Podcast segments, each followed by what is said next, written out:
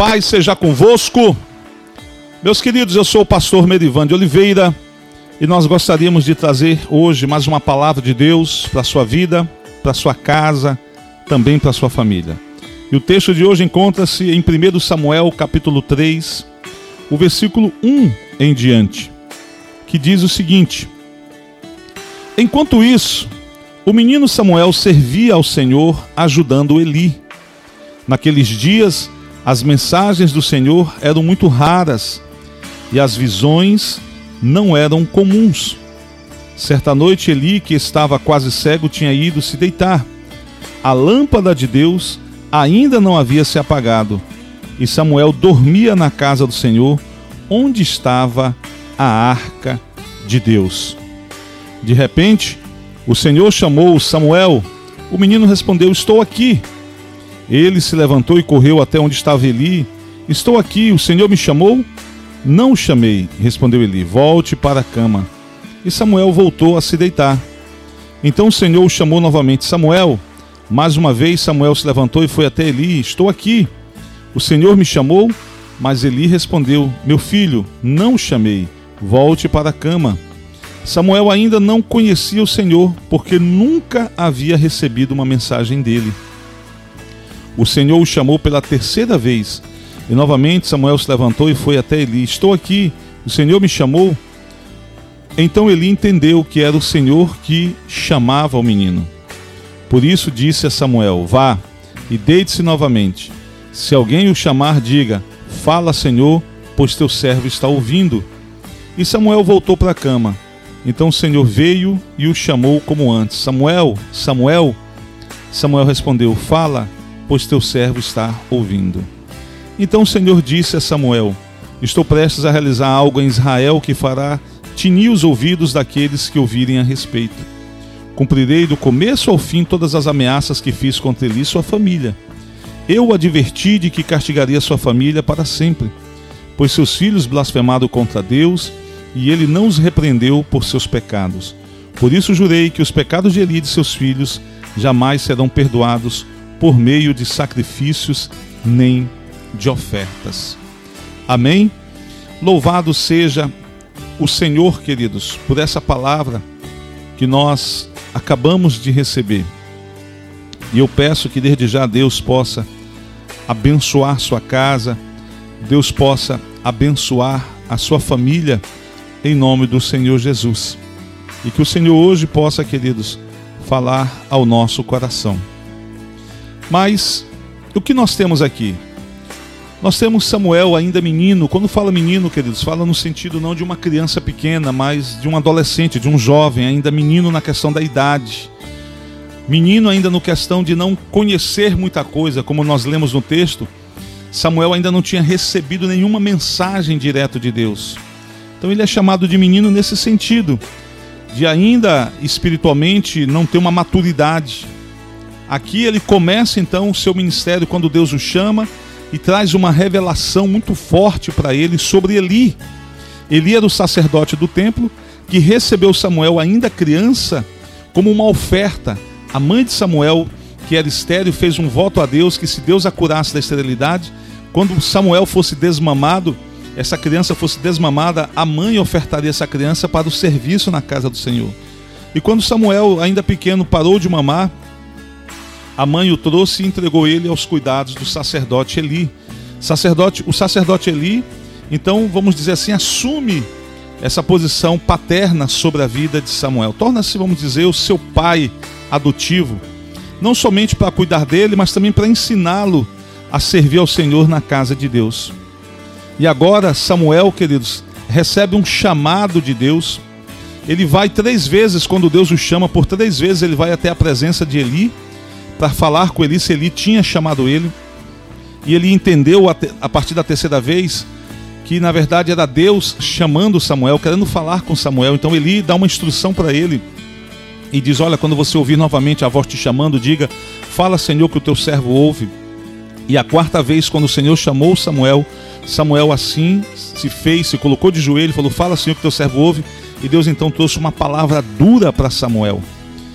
Essa palavra dura não dizia a respeito à vida de Samuel, mas da vida de Eli, o sacerdote, que fazia, queridos, já estava é, no sacerdócio há algum tempo, mas já havia perdido, vamos dizer assim, a presença de Deus.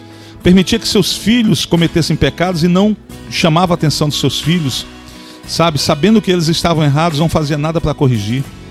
E aquilo foi muito mal aos olhos do Senhor, e Deus disse que não iria perpetuar a descendência de Eli nos sacerdócios, né, que eles, no templo antigo. Nem ele, mas nem seus filhos continuariam a servir ao Senhor como sacerdotes no templo, e nem ninguém, nenhum descendente deles. Agora imagina para uma criança espiritual, no sentido, vamos, vamos dizer assim, um jovem. A primeira palavra que ele recebe de Deus é uma palavra dura contra o seu pai adotivo, contra o seu líder espiritual. Ele precisava entregar essa palavra, e a Bíblia diz que na manhã seguinte, eu não li esse texto, mas é a continuidade do capítulo 3, na manhã seguinte, ele chama Samuel e diz: Samuel, me diz o que Deus te falou. Talvez Samuel, a princípio, é, é, tentou não falar, tentou ali é, esconder, né, porque era uma palavra dura, mas ele diz para Samuel: Olha, Samuel, reter a verdade de Deus é muito pior do que entregar a verdade de Deus. A palavra que você vai entregar pode até ferir, machucar pessoas, mas se Deus mandou falar, fale. Pior é reter, é não entregar a palavra. Aí Samuel então entrega essa palavra dura, dizendo: Olha, o Senhor mandou dizer que não vai, tu não vai ter mais descendente como sacerdote, porque você sabe dos pecados dos seus filhos e você não os corrige. O Senhor está arriscando o nome da tua família da genealogia de sacerdote. Era uma palavra dura, queridos, mas ainda assim Samuel entregou. O que nos chama a atenção é que Samuel estava dormindo no templo e dormindo diante da arca do Senhor. A arca tinha um simbolismo para o povo de Israel, ela representava a presença de Deus. A Bíblia diz que Samuel ele cresceu fazendo os serviços. Era ele que abria janelas, fechava janelas, abria portas, fechava a porta, acendia as lamparinas, né, as, as lâmpadas, né, não quando a gente diz lâmpada não é lâmpada de energia que não tinha energia elétrica mas tudo aquilo que servia para iluminar, todas aquelas lamparinas, todas aquelas fontes de energia, era Samuel que acendia, era Samuel que apagava. Então ele fazia o trabalho, vamos dizer assim, de um diácono na casa de Deus. Mas o detalhe ele fazia com dedicação.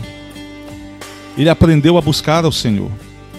E Samuel, queridos, ele aprende a ouvir a voz de Deus. Começa a aprender a ouvir. E nós aprendemos algumas coisas com Samuel. O que leva alguém, queridos, a ouvir a palavra de Deus? Como é que eu posso, pastor, ouvir a palavra de Deus?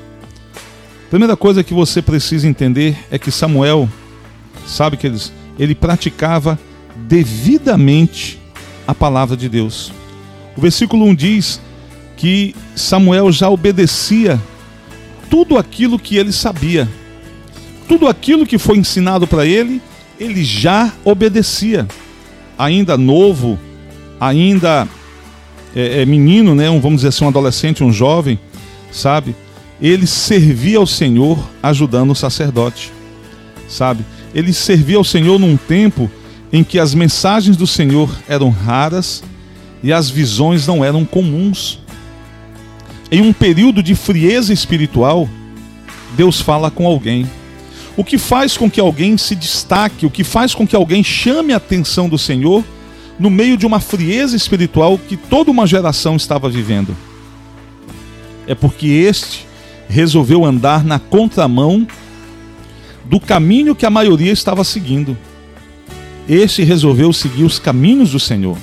Esse resolveu fazer exatamente como Deus queria que fosse feito.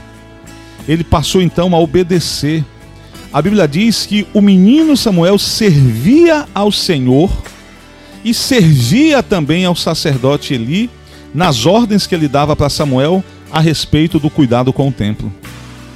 Ou seja, ele dedicava, ele colocava o seu coração naquilo que ele estava fazendo para Deus. E ele fazia com coração, fazia com alegria, com sinceridade, sem murmuração, sem reclamação. Olha, queridos, para você que já é servo do Senhor, até varrer a casa de Deus é um privilégio, é uma honra. Tem gente que quando está varrendo a casa de Deus está reclamando, por que eu estou varrendo sozinho? Porque o pastor não faz isso, a pastora, porque o fulano não veio me ajudar, o irmão, a irmã não veio ajudar. É uma honra. Se é a casa do Senhor, é uma honra qualquer coisa que possamos fazer na casa do Senhor, tem que ser tido como uma honra para nós. E Samuel fazia tudo isso. Então o que, que nós entendemos? Que Samuel ele ouvia e ele praticava devidamente aquilo que era ensinado para ele. Uma outra coisa que nos chama a atenção, tá, queridos? A Bíblia diz que Samuel, quando estava na casa do Senhor, ele não se distraiu fazendo outras coisas. A Bíblia diz que ele dormia na casa do Senhor, onde estava a arca de Deus. Às vezes, queridos, nós estamos em casa e nós nos distraímos com tantas coisas. Ficamos até tarde assistindo televisão, ficamos até tarde mexendo no celular. E quando o sono bate, a gente já não tem mais aquele ânimo, aquela força para orar e agradecer ao Senhor pelo dia. Aí fazemos uma oração meia boca, Senhor, obrigado pelo dia, me abençoe minha noite, amém, já vai dormindo. Queridos, Samuel, ele parava para descansar, porque o seu corpo físico necessitava de descanso, porque o cansaço era oriundo de todo um trabalho, de todo um esforço em prol do reino de Deus. Então não havia, queridos, na vida de Samuel, como é que eu posso dizer para você? Distrações. Não havia, queridos, na vida dele algo que pudesse impedir Deus de falar com ele. Se Samuel tivesse, naquele tempo, naquele tempo, tivesse celular, vamos dizer assim, já era tarde, Deus querendo falar com Samuel, mas se ele tivesse distraído no celular, ele não ia prestar atenção quando Deus o chamasse. Não havia nenhum tipo de distração. Ele estava deitado. Isso significa posicionamento. Há momentos em que a gente vai poder estar com o celular, há momentos que a gente vai poder estar assistindo uma televisão, assistindo alguma coisa que seja útil. Mas há momentos que nós precisamos nos posicionar, queridos, para que Deus possa falar conosco. E essa falta de posicionamento leva muitas pessoas, queridos, a não ter experiências com Deus e por consequência muitas delas acabam esfriando e naufragando na fé. Posicionamento. Você precisa ter uma posição devida, saber o momento de estar na presença de Deus. Esses dias eu ensinava na igreja sobre oração e eu dizia: se você gasta 30 minutos para orar, passe mais 30 minutos em silêncio, nesta posição devida Sabe, queridos, para ouvir a voz do Senhor. Deus vai falar ao seu coração com respeito àquilo que você orou, com respeito àquilo que você está meditando da palavra que você leu. Porque a oração precisa ter palavra, queridos. É lógico que quando a gente às vezes está viajando, quando eu viajo de ônibus, por exemplo, eu procuro não ler muito para não ter deslocamento de retina, porque o ônibus está trepidando, se você começa a ler, você, o seu olho começa igual um amortecedor, ele começa a tentar, queridos, ficar parado para que você possa enxergar bem. Então eu evito estar tá lendo durante uma viagem de ônibus. Mas é um momento que eu paro para ouvir louvores, é um momento que eu, eu passo para orar também. Mas quando eu chego, por exemplo, no meu destino, às vezes eu vou à cidade de Belém, a capital, para reunião ou para pregar em alguma igreja, e às vezes eu fico em hotel. E aí a gente aproveita aquele momento que a gente está ali meio que isolado, meio que solitário, né, queridos, no hotel, num, num, num momento ali que a gente fica só aguardando o momento de ir para a igreja aproveita aquele momento. Dependendo da viagem, ou a gente descansa um pouco, mas a gente tira um tempo para estar na presença de Deus, para poder meditar, queridos, na palavra, sabe, queridos, meditar e começar a ouvir a voz do Espírito daquilo que o Senhor tem para nós. Então Samuel ele estava, queridos, deitado, não havia nenhum tipo de distração, então ele estava no momento propício para poder ouvir aquilo que Deus tinha para ele. Não havia nenhum tipo de distração. Uma coisa também me chama a atenção. Samuel, queridos, ele vivia na presença de Deus. O fato dele estar dormindo diante da arca. Imagina quantos lugares no templo havia para ele dormir. Mas a Bíblia diz que ele estava, queridos, deitado, sabe, na casa do Senhor, onde estava a arca de Deus. De todos os lugares do templo, que ele poderia dormir, ele resolveu dormir próximo da arca. E a arca, como eu disse para você, não é um objeto de idolatria. Nenhum deles tinha a arca como objeto de idolatria. A arca era um símbolo da presença de Deus. Então, simbolicamente, pegando esse exemplo simbolicamente, Samuel estava próximo do Senhor. E é isso, queridos, que faz com que a gente possa ouvir a voz de Deus. Você já, você já tentou conversar com alguém à distância? Você tem que estar gritando. E quando você grita para alguém que está à distância, todo mundo que está ao redor ouve aquela voz.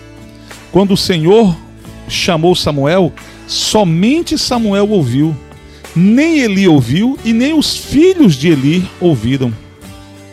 Estes não ouviram por quê? Porque estavam distraídos demais com as coisas que viviam durante o dia. Porque não estavam vivendo uma vida de proximidade, de intimidade com o Senhor. Mas Samuel estava, queridos, pertinho. Simbolicamente, está dormindo diante da arca, representa uma proximidade. Samuel vivia próximo ao Senhor. Isso tem a ver, queridos, com intimidade.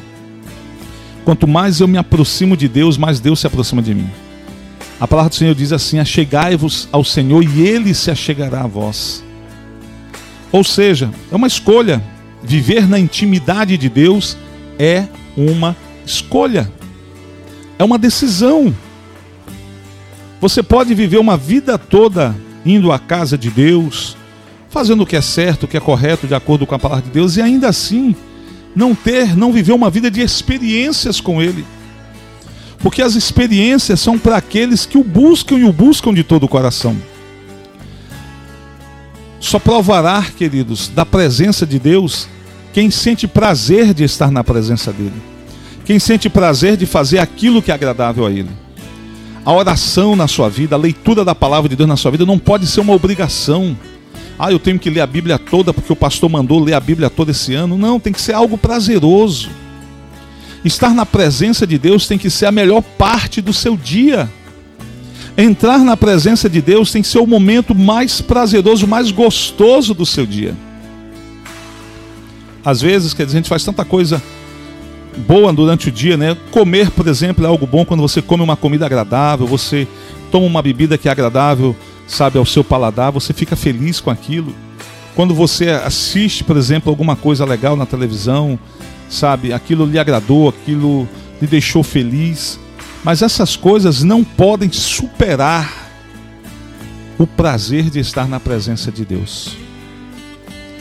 Tem muita gente com o Espírito Santo dentro de si, mas vivendo como se ele ainda estivesse lá no céu. Não tem uma vida de relacionamento com o Espírito Santo não tem uma vida de intimidade com o Espírito Santo. Por conta disso, queridos, sabe, deixa de ter experiências que marcariam a sua vida e que levariam ele a servir muito melhor ao Senhor seu Deus. Samuel nos dá aqui, queridos, uma grande lição, nos dá um grande ensinamento.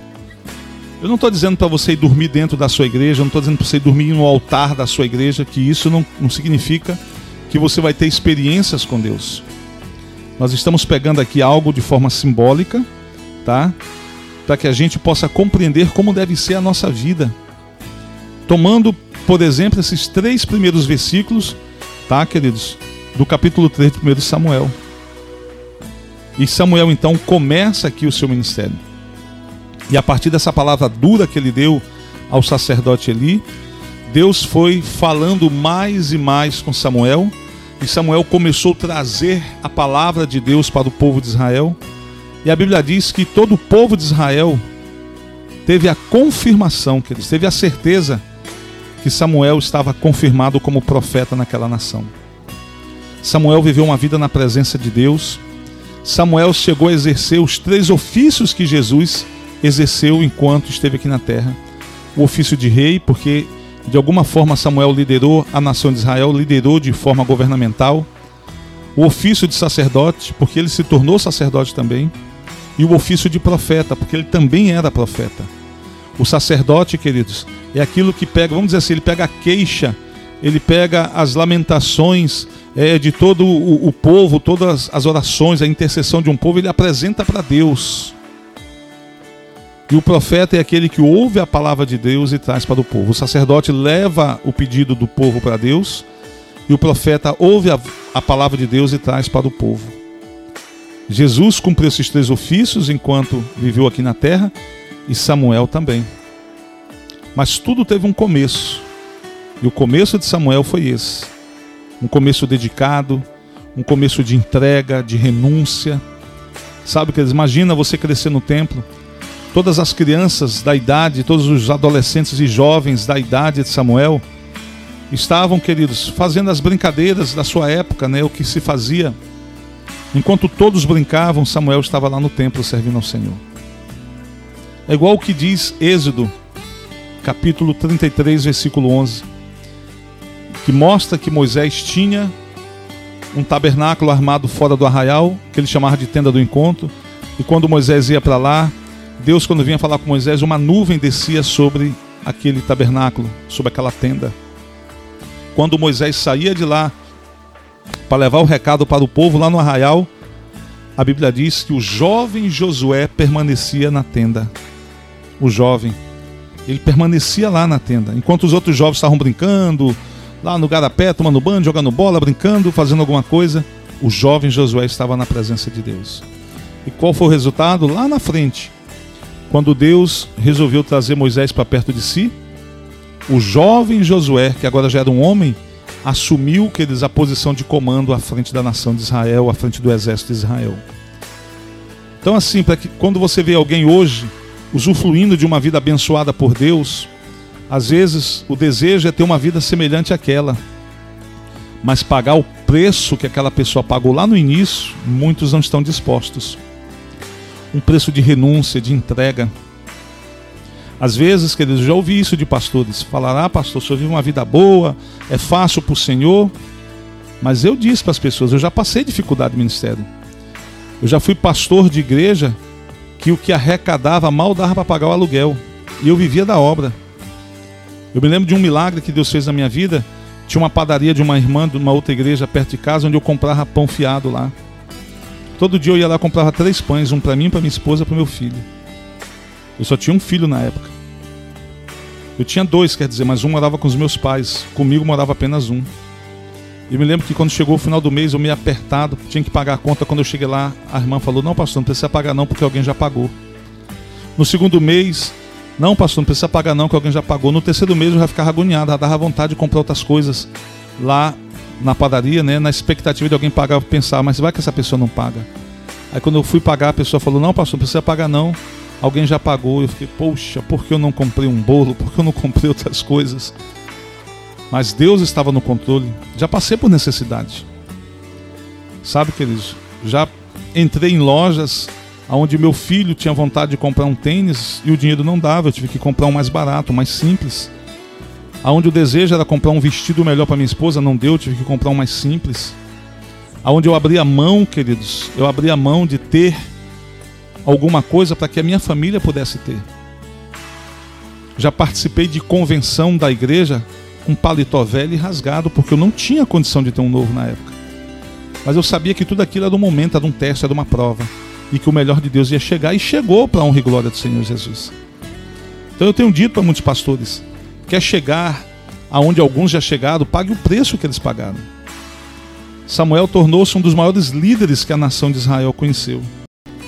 Mas tudo começou lá no templo, dormindo no chão, diante da arca, na presença de Deus, sem nenhuma distração que pudesse impedir Deus de falar com ele. Estava na posição devida, estava no lugar certo, na hora certa, no momento certo. Deus falou com ele e Deus abençoou grandemente a vida de Samuel. E eu quero finalizar essa mensagem dizendo que Deus vai abençoar a sua vida também.